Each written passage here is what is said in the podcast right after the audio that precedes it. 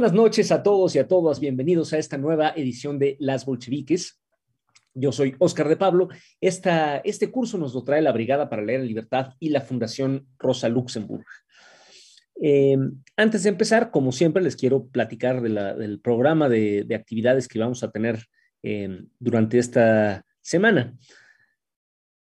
El miércoles, mañana, a las 9 de la noche, tendremos una más del ciclo de conferencias revocación de mandato. En este caso, ¿por qué salir a votar el 10 de abril con Fabricio Mejía Madrid? Presenta Paloma Sainz. Después, el jueves 17, a las 7 de la noche eh, de México y a las 9 de la República Dominicana, tenemos Fideicomisos, la mejor manera de robar, con Wendy Santos Berroa, que es abogada y activista social. Presenta Héctor Díaz. Después, el viernes 18 de marzo, a las 7 de la noche de México y a las 9 de Venezuela, los retos de la integración latinoamericana con Patricia Villegas, que es presidente de Telesur. Presenta Héctor Díaz. Y finalmente, el sábado 19 de marzo, a las 10 de la, de la mañana de México, a las 5 horas de España, el costo de pagar la luz en España con Francisco Pérez Esteban de Izquierda Unida. Presenta también Héctor Díaz. Em, también les quiero recordar que este curso eh, pueden oírlo desde la primera sesión, tanto en estas redes sociales como en formato podcast, eh, para que lo oigan y queda colgado desde el principio para que puedan oírlo en, sus, en todos sus episodios. Eh, quería también platicarles que en el contexto de lo que estamos viviendo en, el mundo ahora, pues cursos como este que hablan de un partido ruso el partido bolchevique, que, que se opuso al, imperialismo ruso, al, chauvinismo nacional eh, ruso, eh, pues nos enriquecen, nos dan armas para entender mejor el mundo en que vivimos. Y en la Brigada para leer en libertad creemos que conocer la cultura rusa, em, la, historia de este país, lejos de, ser una, forma de, apoyar las, pretensiones em, expansionistas de su gobierno, pues si, se entiende bien, es, es una manera de eh, enriquecernos políticamente y de darnos armas para ser críticos con todos los países en las guerras. En la Primera Guerra Mundial de 1914, el partido bolchevique tuvo la posición del derrotismo revolucionario, o sea, los bolcheviques y las bolcheviques creían que era eh, su deber seguir eh, conduciendo la lucha de clases a pesar de la, derrota de su propio país. Y, esto yendo a contracorriente de una andanada de, de prejuicios nacionalistas, chauvinistas en todos los países contendientes, eh, que eh, llamaban a apoyar a su propio bando y a condenar todas las manifestaciones eh, políticas y culturales del otro país. Ahora mismo, como ustedes saben, en, en Occidente se están, con el pretexto de, de condenar la, injerencia, la intervención rusa en Ucrania, se han prohibido muchas manifestaciones, se han eh, retirado de circulación muchas manifestaciones culturales rusas. Y un poco para, para ir a, para contrarrestar esta, esta tonta idea, en la Brigada para Leer en Libertad les recordamos que tenemos una, una serie de libros de autores y autoras rusos eh, que precisamente nos dan armas eh, para ser críticos con la, con la, con el chauvinismo, con el eh, expansionismo ruso, ¿no? Por ejemplo, eh, de Alexandra Korontai, tenemos un, libro recientemente este, de Georgi Plejanov, de Vasily Grossman, de Ilya Ehrenburg, de, de Trotsky, de Kropotkin, em, de Bologonov, en fin, tenemos, revisen ustedes eh, nuestra, nuestro catálogo porque tenemos libros muy interesantes y creo que muy padres.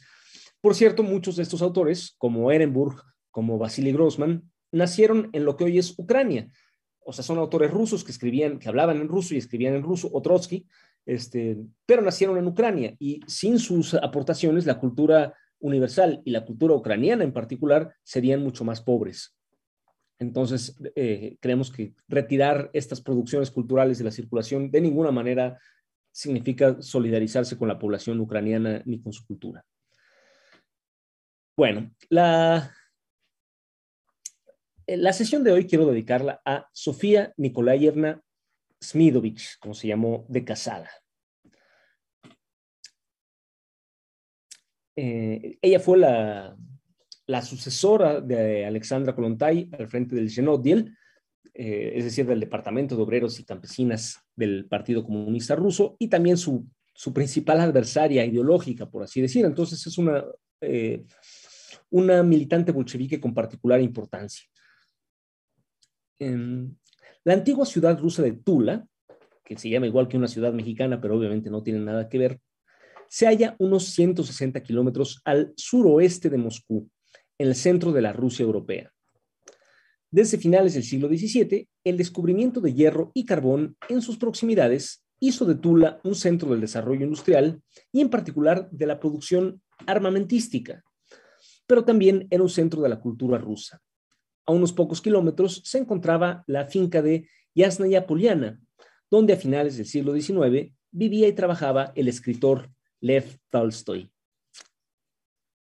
El 20 de marzo de 1872 ya van a ser casi 150 años eh, de esa fecha, y una semana después de que Lyudmila Stal naciera en Ekaterinoslav, como vimos la semana pasada, nació en Tula Sofía Nikolayevna Chernovistova, que pasaría la historia con el apellido de casada Smidovich. Fue la segunda de los cuatro hijos de Nikolai Petrovich Chernovistov, un abogado próspero y liberal de ascendencia noble, y de Alejandra Ivanovna Chernovistova, Pushkina de soltera, pariente lejana del escritor Alexander Pushkin.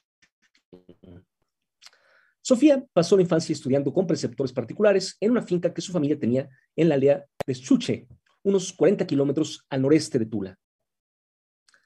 Al terminar la secundaria en su ciudad natal y completar el curso que la acreditó como maestra, la joven Sofía se empleó como maestra voluntaria en una escuela que su padre había fundado para los campesinos de la región. En esa época, estaba muy influenciada por las ideas de su famoso vecino, Tolstoy. En 1890, teniendo 18 años, se casó con un médico de 25 años llamado Platón Vasilievich Lunacharsky, originario de eh, Chernigov, en Ucrania, y se instaló con él en la finca familiar de Shuche. En 1894, Platón Lunacharsky enfermó y la pareja decidió trasladarse a Niza, en el sur de Francia, para que él se tratara. Ahí, al año siguiente, Sofía dio a luz a su primera hija, a la que llamaron Tatiana.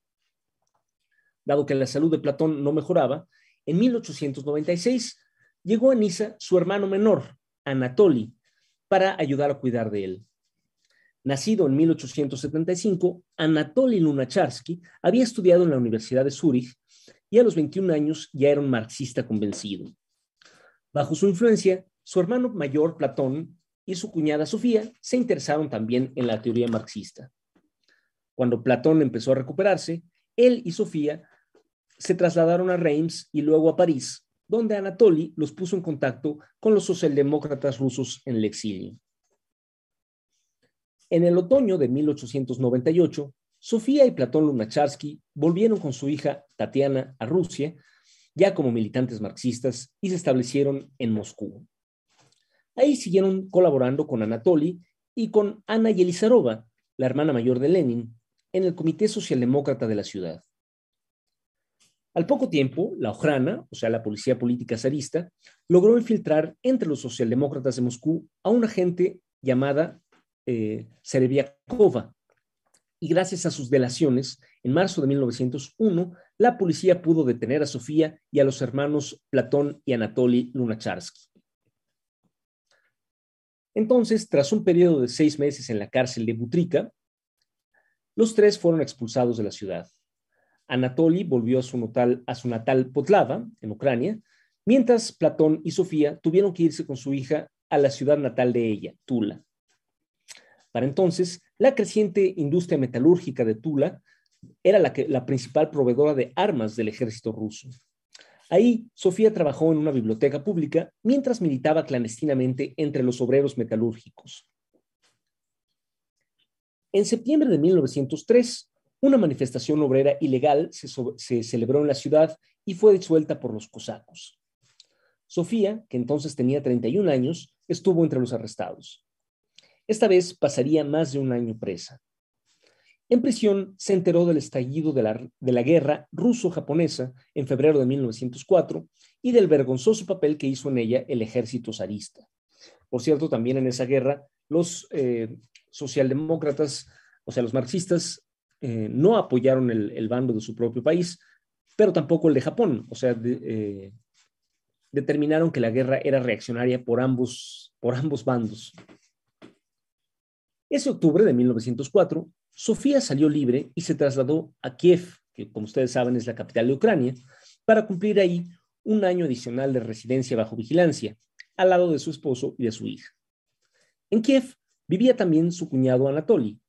Gracias a él, Sofía y Platón se enteraron de los pormenores de la escisión que había separado al movimiento socialdemócrata ruso y, como Anatoly, tomaron partido por la facción bolchevique.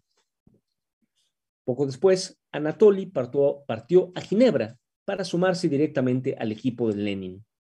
En cambio, Sofía y Platón se quedaron en Kiev, donde la salud de él siguió empeorando. Finalmente, el 5 de enero de 1905, Platón Lunacharsky murió a los 39 años. A los 32, Sofía Nikolayevna había quedado viuda. A los pocos días de la muerte de su esposo, en enero de 1905, estalló en toda Rusia el movimiento revolucionario eh, que caracterizó ese año. A pesar del luto, Sofía participó en la huelga de enero y casi inmediatamente fue arrestada.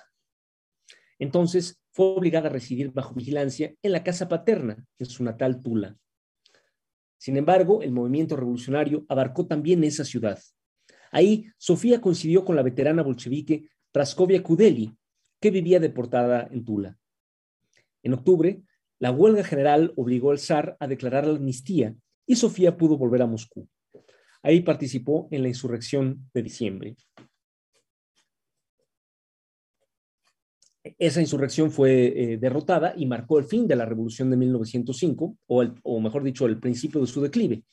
Y muchos militantes tuvieron que salir de la ciudad, pero Sofía eh, pudo seguir viviendo en Moscú. Ahí coincidió con eh, un conocido de su infancia que también se había vuelto bolchevique, un intelectual llamado Piotr Gremovnovich Smidovich, que había nacido en 1874, o sea, era dos años mayor que ella.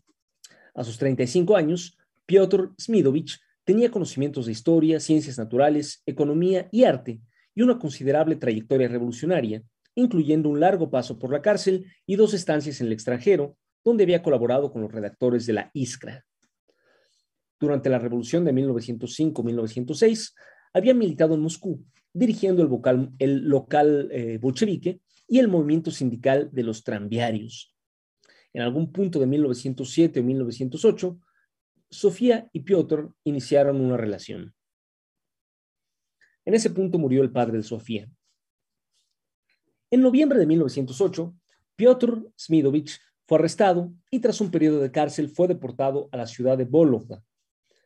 Por esa época, la represión había eh, reducido la actividad revolucionaria a su mínima expresión.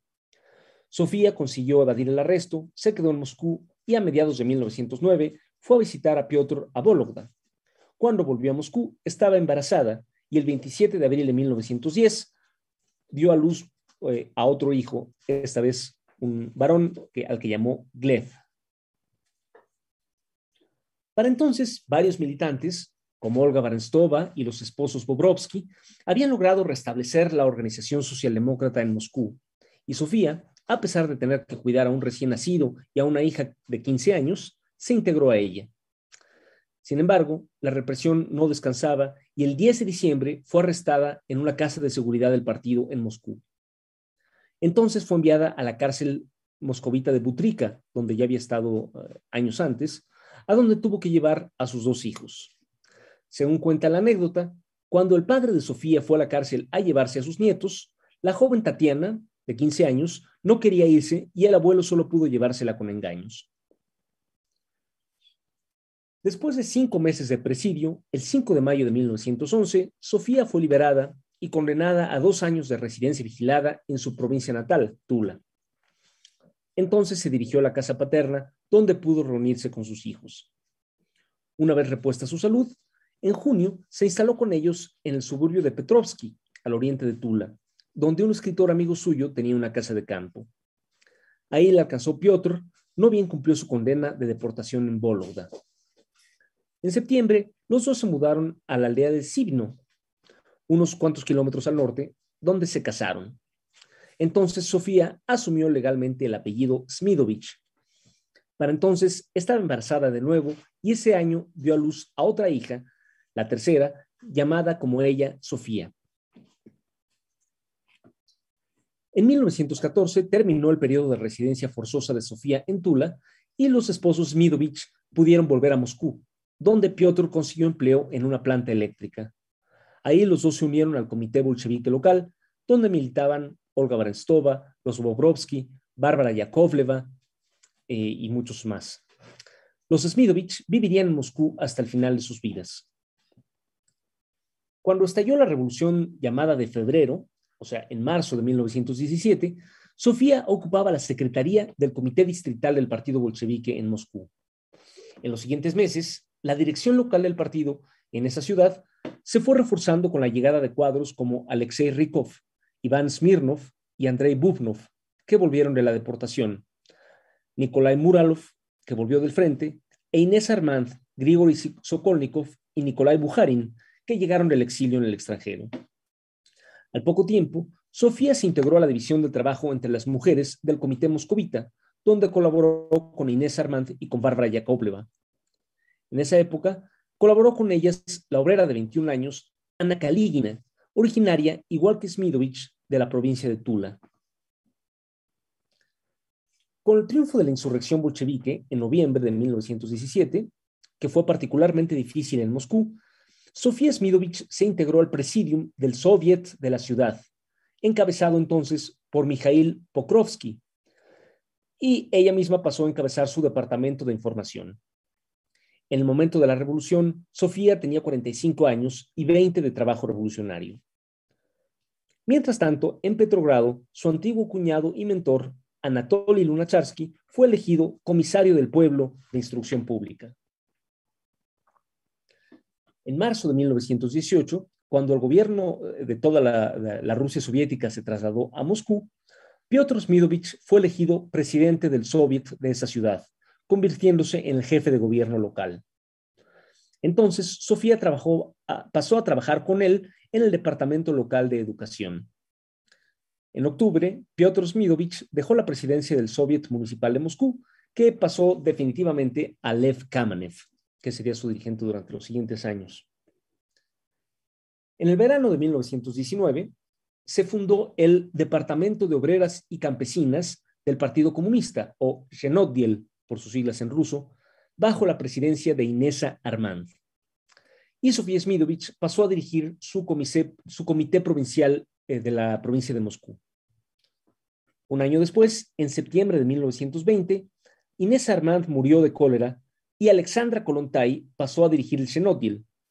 En ese punto, Smidovich se convirtió en una de sus adjuntas al lado de la comunista armenia Barsénica Kasparova. Ese invierno de, 1920, Smidovich redactó, junto con Kolontai y la alemana Clara Setkin, el borrador de las tesis sobre el trabajo entre las mujeres de la Comintern, que, después de ciertas modificaciones, fueron aprobadas por el Tercer Congreso Mundial de la Internacional Comunista, que se celebró en el verano de 1921.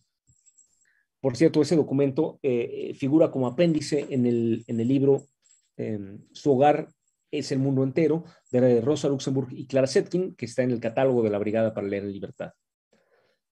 Ese año, de 1921, Piotr Smidovich fundó el Comité de Asentamiento de Trabajadores Agrarios Judíos, o COSMET, que en los siguientes años estableció varias varios coljoses, o sea, granjas colectivas, de colonos judíos en el Asia Central. Recuerden que hasta, hasta el momento de la revolución, los judíos tenían prohibido residir en ningún área del, imperio ruso que no fuera en las provincias occidentales eh, anexadas eh, a otros países europeos. Y la política soviética fue eh, permitir que se establecieran en, todo en, todas las partes, en cualquier parte de la Rusia soviética y ayudarlos a establecer granjas colectivas, eh, por ejemplo, en el Asia Central. En marzo de 1922, Sofía Smidovich participó como delegada en el onceavo Congreso del partido. Para entonces, Alexandra Kolontai se había sumado a una corriente de extrema izquierda al interior del partido llamada la oposición obrera, cuyas posiciones se discutieron en ese onceavo Congreso y fueron derrotadas. En ese punto, Kolontai se vio obligada a retirarse de la presidencia del Senodil y en su reemplazo se nombró a Sofía Smidovich, que en ese punto estaba cumpliendo los 50 años de edad. Eso significó un giro moderado para ese organismo, pues Sofía Smidovich no compartía las audaces nociones de su antecesora respecto a la importancia de la libertad sexual para la emancipación femenina. En mayo de 1924, el 13 Congreso del Partido, que fue el primero en celebrarse después de la muerte de Lenin, integró a Sofía Smidovich a la Comisión Central de Control del partido, junto con Krupskaya, ese mismo Congreso la separó de la presidencia del Zenodiel y la reemplazó por la antigua obrera Claudia Nikolayevna.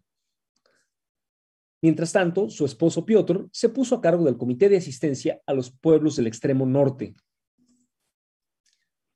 En marzo de 1925, conforme la política oficial soviética iba alejándose del radicalismo de los primeros años en cuestiones sexuales, Sofía publicó en el Pravda, o sea, el, periódico oficial del Partido Comunista Soviético, el artículo sobre el amor, donde advertía a las jóvenes comunistas que no se dieran a los deseos masculinos solo para no parecer pequeño burguesas, y se quejaba de que semejantes, y aquí cito, pasiones africanas hubieran surgido aquí en el norte. Smidovich también denunciaba la, la extravagancia de Alexandra Kolontai. Estas opiniones suscitaron una encendida polémica en la prensa entre las dos dirigentes. Al final de ese año 1925, el, 15, el 14 perdón, Congreso del Partido confirmó a Smidovich en su puesto en la Comisión Central de Control y le integró a su junta directiva, cuyo secretario era Yemelian Yaroslavsky. En ese punto estaba llegando a su culminación la lucha interna entre el aparato dominante del partido, encabezado por Stalin y en ese punto por Bukharin, y la oposición unificada de Trotsky, Sinoviev y Kamenev. En ese contexto, Nikolayeva, que como, como dije era la presidenta del Senodil, apoyó a la oposición, por lo que fue retirada de, su puesto eh, al frente del Senodil y reemplazada por su adjunto, por su adjunta, Alexandra Artiúgina, que a su vez fue reemplazada como adjunta por la joven Ana Kaligina. En diciembre de 1927, el 15 Congreso del partido em, confirmó a Smidovich en, sus puestos en la Comisión Central de Control. Como parte de, la Junta de la Comisión, entre 1927 y 1928, le tocó a, ella aprobar la expulsión de todos los opositores, entre ellos su vieja camarada del Senodiel, Barsénica Kasparova, que formaba parte de la oposición de izquierda. Para entonces, Nikolaeva se había retractado de sus críticas y pudo permanecer en el partido. En el verano de 1930, el 16 Congreso del partido ya no integró a Smidovich a la Comisión de Control. Ese año, el Senodiel fue disuelto. En su reemplazo, al año siguiente, 1931, eh, se estableció una comisión para la mejora de las condiciones de vida y trabajo de la mujer, que presidió Alexandra Artiúgina, y con Smidovich como su presidenta adjunta. Sin embargo, Sofía solo ocupó esa posición hasta el año siguiente, pues en ese punto se jubiló. Tenía 60 años. El Día de la Mujer de 1933 estuvo junto con Krupskaya, Elena Stasova, Alexandra Kolontai, Lyudmila Stal, Claudia Nikolaevna, Alexandra Artyukhina y otras eh, revolucionarias, entre las eh, que recibieron la Orden de Lenin eh, por, por sus aportes a la revolución. Ese año, 1933, Smidovich se integró a la Sociedad de Viejos Bolcheviques. Ese diciembre, su cuñado, Anatoly, su ex cuñado, mejor dicho, Anatoly Lunacharsky, quien le había introducido el marxismo, murió en Francia a los 58 años, de camino a ocupar un puesto diplomático en España. Sofía Nikolaevna Smidovich murió el 26 de noviembre de 1934 a los 62 años. Su viudo, Piotr Smidovich, murió en abril del año siguiente. Las cenizas de ambos fueron depositadas lado a lado en la necrópolis de los muros del Kremlin. Precisamente en el momento de la muerte de, los Smidovich, iniciaron las grandes purgas. En ese contexto, la sociedad de viejos bolcheviques fue disuelta. Eh, Rykov, Bubnov, Bukharin, Yakovleva y Kaligina, que habían colaborado con Smidovich en el Comité Bolchevique de Moscú, estuvieron entre los, principales eh, ejecutados durante las purgas, lo mismo que Kamenev, que había sido su jefe en el gobierno local de la ciudad. Sus dos hijos mayores, Tatiana Lunacharskaya y Glev Smidovich, también fueron arrestados. Ella murió casi inmediatamente después de su arresto, pero él sobrevivió y tras la muerte de Stalin fue absuelto y liberado. Glev y su hermana menor, Sofía, se quedaron a vivir en la URSS en adelante. Y bueno, ya con esto termino la, breve eh, episodio de hoy. Eh, eh, a, ver si, tuvieran ustedes preguntas o comentarios que, que hacer para irlos viendo.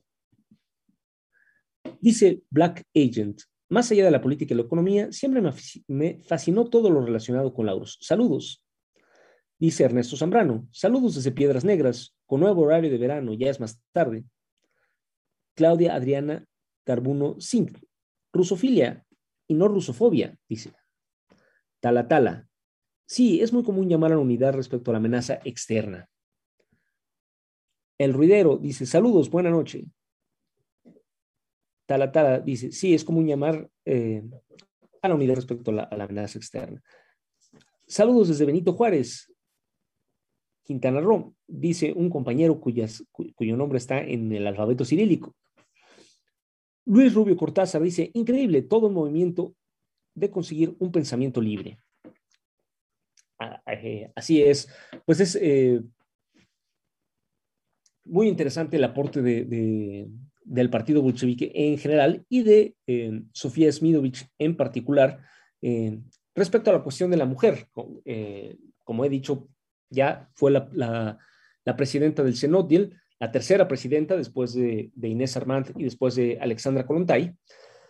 Precisamente en marzo de, 1900, eh, 1872, hace exactamente 150 años, nacieron Lyudmila Stahl, después eh, Sofía Smidovich y después la propia Alexandra Kolontai, de quien vamos a hablar la semana siguiente precisamente pues va a coincidir con los 150 años de Alexandra Kollontai, la gran teórica de la, emancipación de la mujer eh, del, partido bolchevique, y pues los invito a que, a me acompañen el próximo martes a las 9 de la noche eh, para, para platicar sobre la, increíble vida que tocó tantos aspectos de Alexandra Kollontai.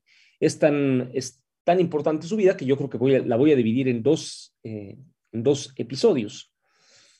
Por lo pronto, les recuerdo el programa de, la, eh, de esta semana. Eh, mañana tendremos la charla con Fabricio Mejía eh, como parte del ciclo de conferencias sobre la revocación de mandato. ¿Por qué salir a votar el 10 de abril?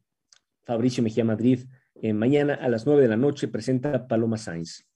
Después, el jueves 17 de marzo, a las 7 de la noche de México, a las 9 de la noche de, la República Dominicana, tenemos Fideicomisos, la mejor manera de robar, con Wendy Santos Berroa, abogada y activista social. Presenta Héctor Díaz. Después, el viernes 18 de marzo, a las 7 de la noche de México y 21 horas de Venezuela, tenemos los retos de la integración latinoamericana con Patricia Villegas, que es presidenta de Telesur, presenta Héctor Díaz. Y finalmente, el sábado 19 de marzo a las 10 de la mañana de México, a las 5 de España, el costo de pagar la luz en España con Francisco Pérez Esteban de Izquierda Unida, presenta Héctor Díaz.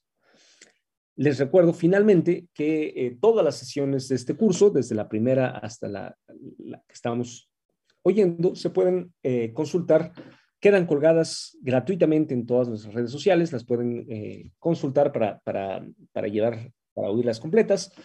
Eh, y también en formato podcast. Nos vemos el próximo martes a las 9 de la noche para hablar de Alexandra Kolontai.